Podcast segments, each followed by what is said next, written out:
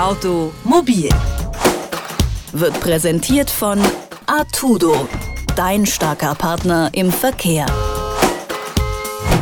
Herzlich willkommen zurück bei Automobil. Mein Name ist Philipp Weimer und in der letzten Woche, da hat meine Kollegin Eva Morlang mit dem Flixbus-Sprecher Sebastian Mayer über den neuen E-Bus von Flixbus gesprochen, der auf der Strecke zwischen Mannheim und Frankfurt am Main fährt.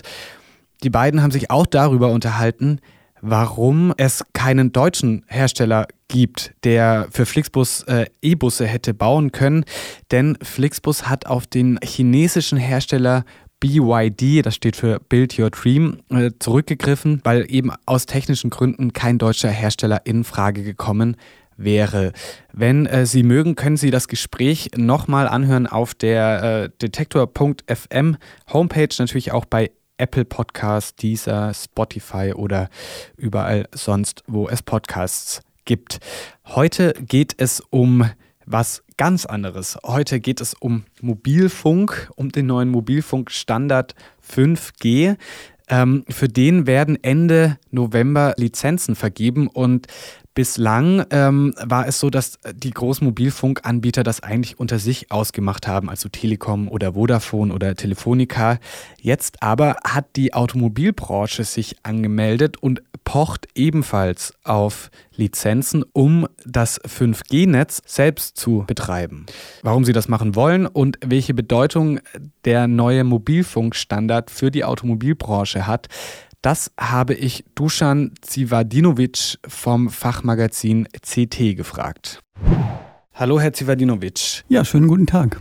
Erst hatten die deutschen Autobauer lediglich einen flächendeckenden Ausbau des 5G-Netzes von den Mobilfunkanbietern gefordert. Jetzt planen VW, Daimler und BMW die 5G-Netze selbst zu betreiben. Warum? Ähm, da gibt es verschiedene Anwendungsfälle. Das einfacher zu erklärende ist, äh, das sind ja teilweise riesengroße Werksgelände und man kann nicht jetzt zu jeder Ecke und äh, zu jedem Gebäude äh, so viele Netzwerkkabel ran, ranziehen, ranschleppen, wie man es gerade möchte. Und so ein schnelles Mobilfunknetz, das ist weitaus flexibler, als jetzt überall Glasfaserkabel hinzuziehen. Ähm, man kann es dann halt äh, diesen Monat hier einsetzen, nächsten Monat dort. Und das moderne 5G-Netz, das kann so konfiguriert werden, dass es auch mit sehr, sehr kurzen Latenzen arbeitet und sehr zuverlässig arbeitet. Dann gibt es natürlich auch die Fälle, wo zum Beispiel auf, äh, in irgendeiner Werkshalle, wo Roboter gesteuert werden müssen. Und Roboter anzuschließen an äh, Glasfasernetze, das ist nicht immer ganz so einfach, wenn die großen Bewegungsradius haben oder solche Dinge.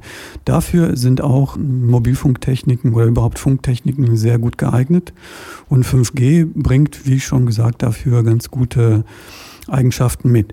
Das andere ist, die ähm, Autohersteller wollen diese Technik einfach in der ein, eigenen Fertigung einsetzen. Ähm, das ist einer der denkbaren Gründe. Das andere ist, die Autohersteller wollen auch Autos vernetzen.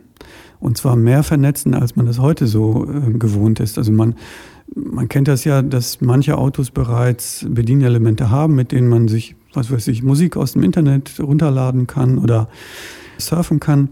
Das kennt man schon, aber Autos könnten auch untereinander kommunizieren und äh, sich dabei, was weiß ich, so verkehrsbedeutsame Informationen mitteilen. Wenn, wenn ein Auto zum Beispiel über eine spiegelglatte glatte Fahrbahn fährt und feststellt, dass die Bremswirkung nicht vernünftig ist, dann kann das umgehend an die nachfolgenden Fahrzeuge signalisiert werden, wenn die in Funkreichweite sind. Oder es gibt Möglichkeiten, dass mit Ampeln kommuniziert wird. Das sind alles Dinge, die braucht ein Autohersteller nicht auf seinem eigenen Betriebsgelände, um das aktiv zu nutzen, sondern man braucht das als Testnetz, um Fahrzeuge zu entwickeln. Vergangene Woche hat Vodafone den ersten 5G-Masten in Deutschland in Betrieb genommen und das in einer gemeinsamen Marketingaktion mit dem E-Autobauer Ego. Was sagt das über die Relevanz von 5G für die Automobilbranche aus? Na, die finden das schon sehr wichtig. Es gibt eben ähm, diese beiden Elemente, dass man das 5G-Netz als riesengroße Spezifikation, ein Berg von Spezifikationen ist sehr, sehr, sehr umfassend konfigurierbar und sehr vielseitig anwendbar. Und man kann es nicht nur wie bisher äh, von Mobilfunknetzen gewohnt für schnelles Surfen verwenden, sondern für vielfältige weitere Anwendungen. Und da ist ein für Autobauer äh, wichtiger Teil die Kommunikation der Fahrzeuge untereinander, beziehungsweise auch die Erweiterbarkeit, dass sie, äh, dass der Verkehrsfluss steuerbar wird durch eine zentrale Einheit. Auf der anderen Seite ist es ja irgendwo auch bemerkenswert, dass ein riesiger Mobilfunkkonzern wie Vodafone mit einem vergleichsweise kleinen E-Autobauer eine PR-Aktion durchführt. Wie abhängig macht 5G die beiden Akteure voneinander? Naja, das ist ein, ein Geben und Nehmen. Ähm, beide erwarten sich etwas von dem, von dem anderen Partner und eine Abhängigkeit würde ich jetzt darin nicht sehen. Es ist halt äh, für beide ein Nutzen erkennbar. Die Mobilfunknetzbetreiber sehen ähm, zusätzliche Möglichkeiten, äh, zusätzliche Geschäftsfelder. Und die Autohersteller sehen zusätzliche Funktionen, mit denen sie ihre äh, Kunden anlocken können. Außerdem gibt es natürlich auch Bestrebungen aus rechtlicher Sicht, das Autofahren immer zuverlässiger, also unfallfreier zu machen. Und von der Seite aus gibt es ein kleines bisschen Druck auf die Autohersteller, äh, entsprechende Vernetzungen einzubauen. Dazu kann man Mobilfunktechniken verwenden, muss man aber nicht sodass die Autohersteller in einem relativ bequemen Umfeld agieren. Die Telekom beklagt bereits, dass durch lokale Betreiber wie die einzelnen Automobilkonzerne die Bandbreite und Kapazität von 5G verringert werden würde. Bekommen es am Ende dann auch Privatkunden zu spüren, wenn die Automobilbranche ins Netz eingreift? Nee, das ähm, sollte man jetzt nicht erwarten. Aus zweierlei Gründen nicht. Einmal sind ja die Werksgelände natürlich überschaubar groß und wenn da jetzt ein Unternehmen eigene Mobilfunkzellen aufstellen sollte, dann betrifft das eben das Werksgelände und die Reichweite der Zellen ist ja hm, einstellbar. Also von daher ist das nicht so das äh, große Drama. Und der andere Punkt ist, dass jetzt Netzbetreiber unter Umständen ihre Fälle davon schwimmen sehen. Das verstehe ich auch nicht so ganz, weil ja Netzbetreiber auch an der Spezifikation beteiligt gewesen sind und auch weiterhin die Spezifikation der 5G-Technik weitgehend bestimmen. Und dort selbst unter anderem auch festgeschrieben haben, dass solche Anwendungsfälle möglich werden sollen. Dafür sind auch spezielle äh, separate Mobilfunkfrequenzen denkbar, sodass das überhaupt nicht mit dem interagiert, was man ähm, im öffentlichen Mobilfunknetz verwendet. Die Kritik ist aus meiner Sicht nicht verständlich. Jetzt äh, nehmen wir einmal an, die Automobilbranche geht bei der Netzvergabe leer aus. Was hätte das denn für Auswirkungen auf die Mobilität der Zukunft in Deutschland? Ja, gar keine. Also es gibt ja die Verpflichtung für die drei großen Netzbetreiber, dass sie das 5G-Netz auf entsprechende Weise ausbauen. Da gibt es Überlegungen, die, den Anteil der Flächendeckung, den den man bisher kennt, äh, ein bisschen größer zu machen, beziehungsweise auf 100 Prozent hochzufahren. Und die Mobilfunknetzbetreiber, also Autohersteller als Mobilfunknetzbetreiber, spielen da gar keine Rolle. Die haben natürlich selbst einen eigenen Nutzen davon, aber das ist jetzt nicht entscheidend für die Produktion von Fahrzeugen. Aber aus welchem Grund, denken Sie, pocht die Automobilbranche dann äh, darauf, dass sie die 5G-Netze selbst betreiben können? Ach, es ist einfach bequemer, weil ähm, man kann schalten und walten, wie man will.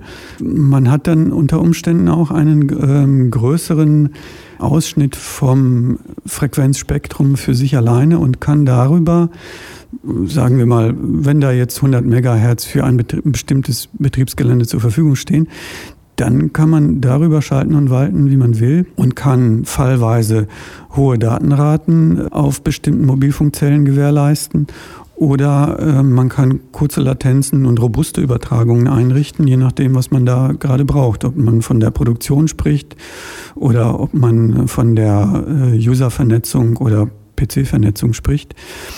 Das ist einfach bequemer und ja, also natürlich ist das auch ein Kostenfaktor für die Autohersteller, falls sie dahingehend spekulieren, aber da sind die Autohersteller ja nicht alleine.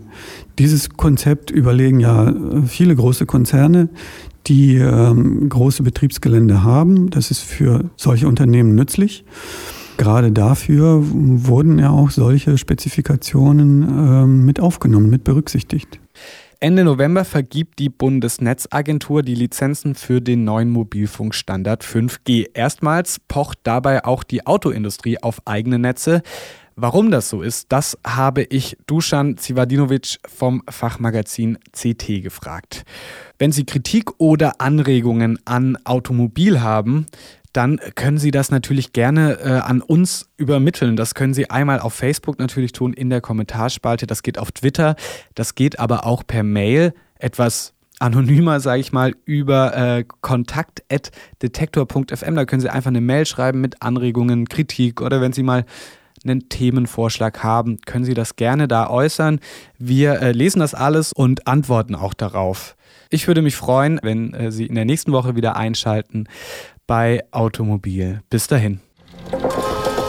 Automobil wird präsentiert von Artudo, dein starker Partner im Verkehr.